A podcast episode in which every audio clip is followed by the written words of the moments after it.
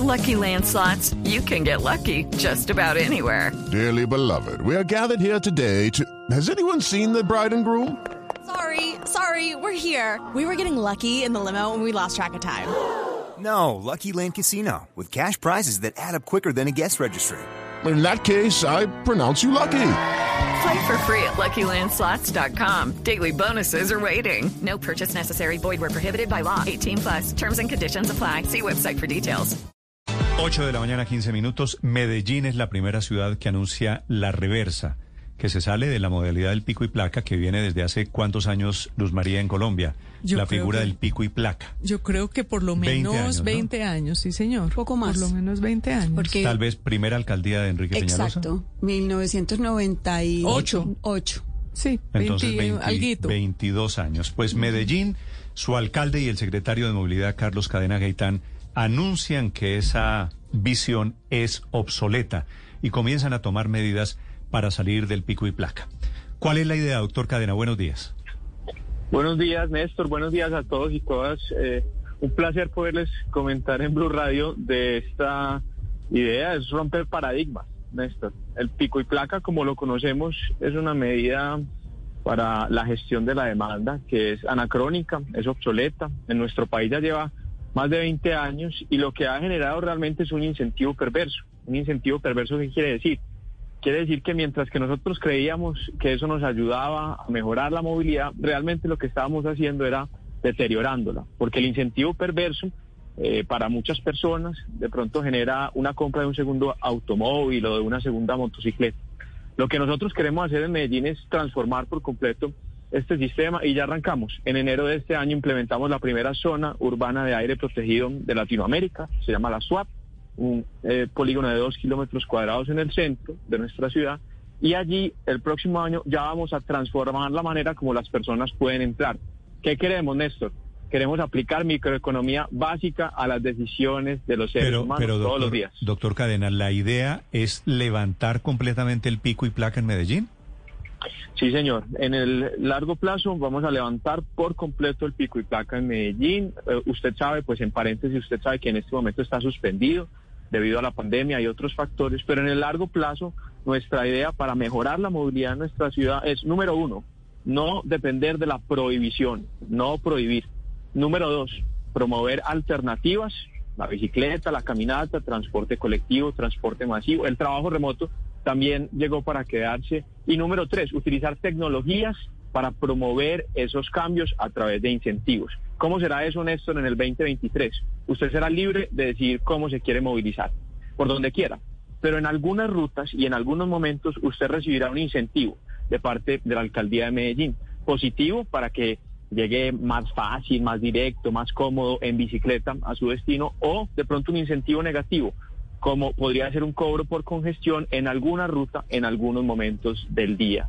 Doctor Ese Cadena. sistema integral permitiría que cualquier Sí. persona sea libre, pero que cubra los costos sociales totales de su decisión. Claro, secretario Cadena, pero usted como nos explica está suspendido en este momento el pico y placa por la pandemia, pero supongamos que eh, la pandemia nos da una tregua mayor y entonces ya se puede circular libremente y se vuelve a llenar Claro. Medellín de carros.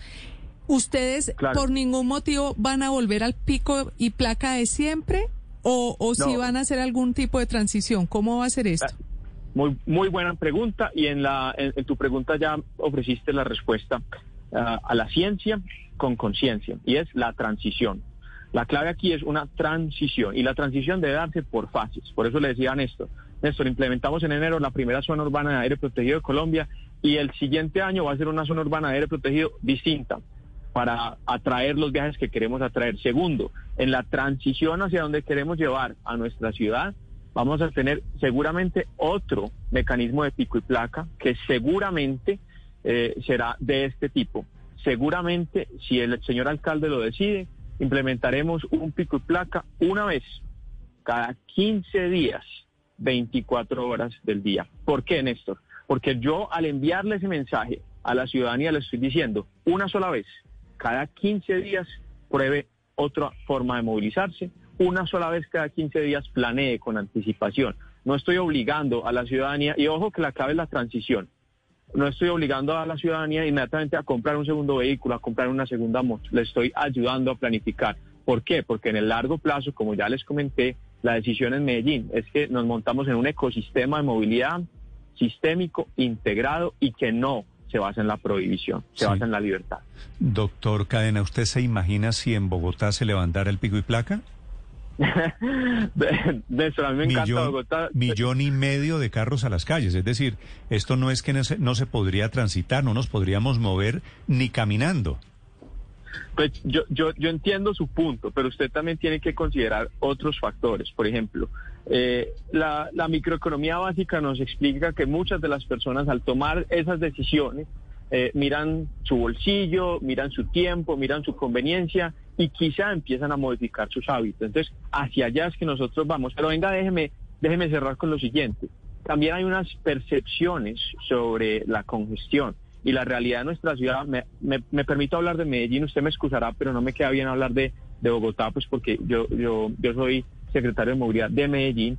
Entonces, en Medellín en este momento estamos entre 14 y 20% por debajo de los niveles de afluencia, la cantidad de carros en las calles en los eh, comparado con prepandemia. Entonces, realmente lo que estamos viendo es que aunque muchas personas sienten que hay mucha congestión, estamos ante una oportunidad única de cambiar paradigmas, de transformar la manera como son nuestros sistemas de movilidad. Nosotros hemos decidido aprovechar esta oportunidad y vamos con toda para que en Medellín en Pero le 2023 entiendo. prime la libertad de selección. ¿Cómo te quieres movilizar? Hazlo doctor, así entonces. doctor Cadena, ¿le entiendo que están pensando ustedes en Medellín en un cobro por congestión? Sí, señor. Eh, el sistema incluiría, entre otros mecanismos, también seguramente un cobro por congestión. En este momento estamos adelantando la estructuración que Pero lo es decir, permita. es, es cambiar el pico y placa por un impuesto a los que salgan. Básicamente Para es lo mismo, es castigar a los que saquen el carro. Para nada, no señor, para nada. Es un sistema integral. Por eso le decía, tenemos que tener varias estrategias y varios mecanismos al mismo tiempo. Es lo que dice la ciencia. Entonces, un, un mecanismo, las zonas urbanas de aire protegido. Otro mecanismo, las eh, posibilidades de beneficios a quienes usen la caminata, la bicicleta, el transporte colectivo y el metro. Otro mecanismo, los posibles cobros por congestión. Néstor, me permito decirle, no sería ni en toda la ciudad seguramente, ni tampoco sería todo el día pero sí podríamos empezar a Claro, pero, implementar pero un mecanismo final, de cobro por pero, al- congestión. pero al final, mire, usted, usted le dice a la gente, no puede sacar el carro porque tiene pico y placa, ¿cierto? Sí, señor. Esa es una prohibición. La otra prohibición es decirle, usted no puede sacar el carro a no ser de que tenga cómo pagar. Eso, es- eso significa cobro por congestión. No, usted sí puede sacar el carro y es bienvenido a hacerlo. El ejemplo clave es el siguiente. Usted todos los días en la misma ruta, que es una ruta corta que podría ser en bicicleta o en bus, todos los días en la misma ruta, en hora pico, solo, en un carro grande de alto consumo de gasolina, decide irse eh, eh, en carro. Eh, entonces, lo que nosotros decimos a la ciudadanía es, bien pueda, hágalo. Pero entonces aporte un poco Por eso, para pero- cubrir los costos pero- sociales totales. sí, que le quiero y me parece, me parece legítimo, pero es cambiar pico y placa por pico y paga. No necesariamente porque estamos cambiando pico y placa por un sistema integral que no prohíbe y que promueve la libertad. Entonces, Néstor Morales viene a Medellín, nosotros lo recibimos siempre con los brazos abiertos, le decimos, Néstor, si usted se quiere movilizar en su carro, bien pueda, pero entonces usted sabrá que habrá algunas zonas que seguramente usted preferirá dejar el carro por fuera y continuar en metro. Habrá algunas zonas que usted dirá, no, venga, tiremos bicicleta que llegamos más rápido, más fácil y más felices. Y yo le diré, tiene toda la razón, muchas personas empezarán a pensar así. Yo siempre que voy a Medellín intento tirar metro, como dice usted. Bueno, y usted sabe, sí señor, adelante. Última pregunta para el doctor Cadena, que es el secretario de Movilidad, sobre la idea de levantar el pico y placa. Sería primera ciudad en Colombia que se devuelve. Paola. No, es que me quedo pensando, secretario Cadenas, y entonces ese cobro por congestión, si no es todo el día, como dice usted, sería entonces en horas pico. Claro, Paola. Eh, a- a- precisamente ese, esa es la manera de abordar este sistema, ¿cierto?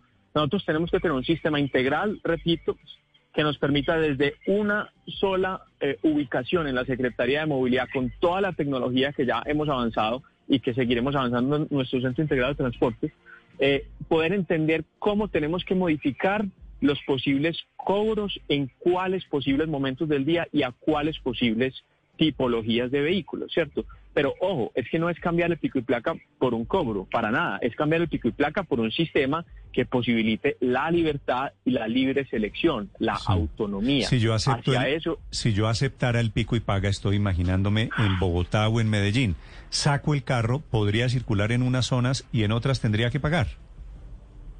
Eh, es posible que esa sea la manera de, de entenderlo. Lo que pasa es que la, manera que nosotros le estamos promoviendo y, proponiendo a la ciudadanía es, usted debe decidir cómo se quiere movilizar y le proponemos que se movilice caminando, en bicicleta, en bus, en metro. ¿Por qué, Néstor? Porque en la decisión de la ciudadanía no solamente aplica el dinero, también aplica la conveniencia, la seguridad, la percepción de seguridad y el tiempo. Esa es la ecuación clave. Entonces, si yo le modifico a usted significativamente el tiempo, Néstor, usted le ha pasado, hay algunas ciudades del mundo en las que usted puede entrar al centro en carro sin ningún problema, pero se da cuenta que la ruta es mucho más larga. Entonces, muchas veces uno dice, no, mejor me voy en tren que llego justo al centro. El tiempo también es importante. Entonces, esa es la, la propuesta que nosotros le hacemos a la ciudadanía sin prohibir que seguramente puedan utilizar su carro o, o- o su motocicleta cuando así lo decidan. En este momento nosotros estamos avanzando en la estructuración, repito, que implicará que posiblemente tengamos un cobro por congestión en algunas zonas, pero que también incluye zonas urbanas de aire protegidas. La primera de Latinoamérica ya funciona en el centro de nuestra ciudad, que incluye eh, una posible tasa a una contribución por uso de estacionamiento público. ¿Qué quiere decir eso? Recuperar dineros para implementar en mejorar transporte colectivo, transporte masivo, bicicleta, caminata, que incluye también seguramente mejores rutas más directas, eh, menos tiempo en bicicleta, en metro y en bus. Muy bien, es el secretario de Movilidad de Medellín, el doctor Carlos Cadena Gaitán, explicando cómo están viendo ellos el asunto de movilidad. Gracias, doctor Cadena. A ustedes, muchas, muchas gracias. Hablando de pico y placa y de pico y paga. En realidad, Héctor, el pico y paga ya existe en Bogotá, ¿no? Es lo mismo que, que acaban de montar en Bogotá. Claro, Lo en Bogotá lo- y en lo- muchas otras partes del lo mundo. que él ¿no? llama en, cobro en por Europa congestión. cobran, en Europa cobran en algunos lugares por entrar a, a los centros. Eh, y sí, el cobro por congestión es una, es una historia eh, como antigua. Lo que pasa es que aquí en Medellín tiene una gran capacidad comunicativa, ¿no? Entonces lo volvieron una cosa bonita de zona urbana, la primera zona urbana de aire protegido de América Latina. Entonces eso suena como wow. Y en realidad es una... eh, libertad. Y, y pues obviamente también en Bogotá hay libertad, uno se puede mover en, en bicicleta o en bus, o sea, obviamente el tema de la libertad es uno en que escoge moverse. Si levantan el pico y placa, digo, sería la primera ciudad en Colombia que se devuelve. Porque nosotros Porque llevamos lo en la que- onda... Es un cobro el- por congestión. No, pero, pero del- todavía no está el cobro co- por congestión. El secretario respondió claramente que si, por Es ejemplo, la pandemia terminar, ella no va a volver a poner el pico y placa y no ha puesto todavía el cobro por congestión y no sabemos si va a ser parcial en zonas de la ciudad o no. ¿Qué ahora, tipo de cobro ahora por tienen algo de razón, ¿no? El pico, el pico y placa, pues vale la pena discutirlo. Eh, yo, yo participé mucho, pues, en esa decisión. En ese momento yo formaba parte del gobierno de Bogotá y yo creo que, pues, fue una decisión buena porque evidentemente descongestionó eh, en algunas horas eh, la ciudad, tanto que fue copiada por decenas de ciudades en Colombia. Yo no sé si en otras partes del mundo, pero al menos en Colombia sí. Pero lo cierto es que no se logró lo más importante, que era reducir el porcentaje de viajes en vehículos automotores privados, No, en, no, en y vehículos ocasionó, individuales. y ocasionó lo que En- dicen en Medellín, en- lo que acaba de decir el secretario de Movilidad. que se compren otros compró- carros y tal. Compró carro, compró Claro, segundo, es que tercer es carro. que es que cuando motos. se tomó la medida motos, el 15 exactamente. cuando se tomó la medida el 15% de los viajes de la ciudad se hacían en automóviles particulares y hoy sabe cuánto se hace en, en- en eso Néstor ¿Cuánto? el mismo 15%. Eh, nunca se movió. Es increíble cuando usted ve las encuestas de movilidad durante 20 años prácticamente el número de viajes en vehículos particulares no se movió. Pero Néstor, pero súmele las motos. El 15% en carros particulares más motos. Más motos. Pero a mí me llamó la atención. En, en, en Colombia creo que hay 7, 8 millones de motocicletas más o menos, Aurelio, Sí, ¿cierto? no, es que hay más motos que automóviles. Hay 13 millones de vehículos particulares, 7 son motos, como usted dijo, y 6 millones En Bogotá son creo que tenemos automóviles. el 10% de esas motocicletas, que Más es o una menos. barbaridad, claro, son Néstor, pero a mí me 700 llama- mil motos, sí. Me llamó la atención es que este microeconomista eh, paisa eh, se le olvida un detalle que es fundamental en cualquier mercado. Y es que ese mercado de oferta de vías, que realmente es el que él nos estuvo describiendo, todos los agentes no participan en igualdad de condiciones. ¿Sí? O sea, no todos los agentes tienen las mismas posibilidades de participar de una u otra de los elementos que él llama de la gran revolución Pero integral. eso qué quiere decir? Yo me explico. oferta, oferta un obrero, tienen, tienen uno- metro, un- tienen bicicleta, un- sí, un tienen ciclorrutas en Medellín, eso. tienen buen No, sí, sistema de transporte Pero- público. Pero un obrero de Manrique, Cables, sí. Sí, un obrero de Manrique tiene las mismas condiciones para poder tener esa disponibilidad en el mercado que él está ofreciendo que una persona adinerada del poblado. No lo tiene. Entonces aquí vuelve a haber un elemento de discriminación. Paga el que tiene y el que no tiene, como siempre, anda en bicicleta desde hace rato, no solo por Pero, las Aurelio, zonas ¿usted cree- libres de aire, usted cree que sano, Medellín sino sería- porque no tiene con qué pagar ni siquiera el metro. ¿Usted, Esa es la usted cree, realidad. Aurelio, que Medellín sería la primera ciudad que se inventa el cobro por No, congestión? tampoco, pues por supuesto le que hago, no. a ver, pero déjeme un segundo, le pregunto una cosa a Silvia Carrasco, que está en Londres. Silvia, creo que en Londres ustedes tienen que pagar una plata si quieren ir al, a la City, ¿no? Al centro de Londres. Y es más que la City, Néstor, o sea, el- cruzar el puente, que yo estoy en el sur, cruzar el, el- el puente del Támesis nada más eh, me, me significaría, si voy en coche, pagar 10 libras por día, eso son un equivalente a 14 dólares. Y claro, cuando el ayuntamiento quiere aumentar el ingreso, lo que hace es que aumenta el perímetro. Ese es bien insólito. 50 mil eh, pesos, para poder 14 dólares. reco- Sí, 50 mil conseguir pesos más dinero. Por, por salir, por entrar Sí. a una zona. Eso es muchísimo dinero. Así que, Aurelio, esto no es invento de Medellín, no es invento de Bogotá. no, yo lo sé. Lo del cobro por congestión. Yo, yo lo sé, Néstor, y usted tiene toda la razón, y Héctor ya lo dijo también, y Silvia lo reafirma.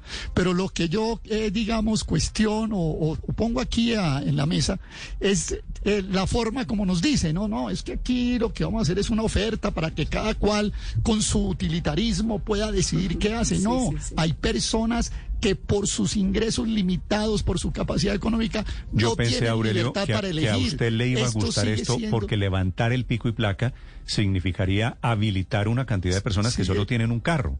Creemos que todo el mundo tiene dos carros. No es cierto. sigue siendo discriminatoria, Néstor, porque aquí todo el mundo no puede tomar las opciones que el doctor, no, no recuerdo el apellido. Cadena. Gaitán se llama. el Cadena, doctor. el doctor Cadena nos dijo. Entonces, la verdad es que aquí, pues con todo el respeto se lo digo, ya ustedes más o menos lo han dicho, aquí no se están inventando nada, pero además con mecanismos Gracias. de segregación. Pero sí A se la están... ciencia con conciencia, Héctor, no. sí se están- Eso no. Sí, mucho nombre, mucho Sí, A nombre. la ciencia con conciencia. Bueno, pero no... no Eh, es- me encantó. No, a siento mí realmente me encantó la capacidad de- comunicativa No, del doctor. No, Cadena, a mí me es que, parece que no se eh, puede Tiene un montón de, despreciar tiene un montón de despreciar lo que están de haciendo. slogans y de cosas. No, no, no, pero esto lo es todo podían un decir de manera más para tratar de buscar una solución. pero- porque pero digo, si lo hay no, podían decir. tampoco nos vendan eh, humo. Sí, es que. No, lo que pasa es que si le luego lo vendemos como lo vendimos en Bogotá, pues entonces la gente no lo compra. Es decir, lo que pasa es que también to- todo juega. Entonces no vamos a de- quedarnos en el detalle de cómo lo venden y no discutir Pero, que lo de fondo es no- una propuesta No innovadora me, en no el me país. parece que sea menor y le digo, no me gusta la risita burlona. No, es Eh, que me, a mí realmente no, no es burlona, al contrario, es, de admiración. Y alguien tenía que dar el primer paso, devolverse Es- es lo de que creímos- admiración. De lo No, que a mí creímos me que era parece- científico el, el pico y placa. Ya lo Pero yo le dije, Néstor, a mí me parece que sí, y yo y incluso asumí responsabilidad, yo participé de esas decisiones de manera Y hay muy, que devolvernos. muy importante. It is Ryan here, and I have a question for you. What do you do when you win? Like, are you a fist pumper? A woohooer, a hand clapper, a high fiver. I kind of like the high five, but if you want to hone in on those winning moves, check out Chumba Casino. At chumbacasino.com, choose from hundreds of social casino style games for your chance to redeem serious cash prizes. There are new game releases weekly, plus free daily bonuses. So don't wait. Start having the most fun ever at chumbacasino.com. No purchase necessary. Group. Void were prohibited by law. See terms and conditions. 18 plus.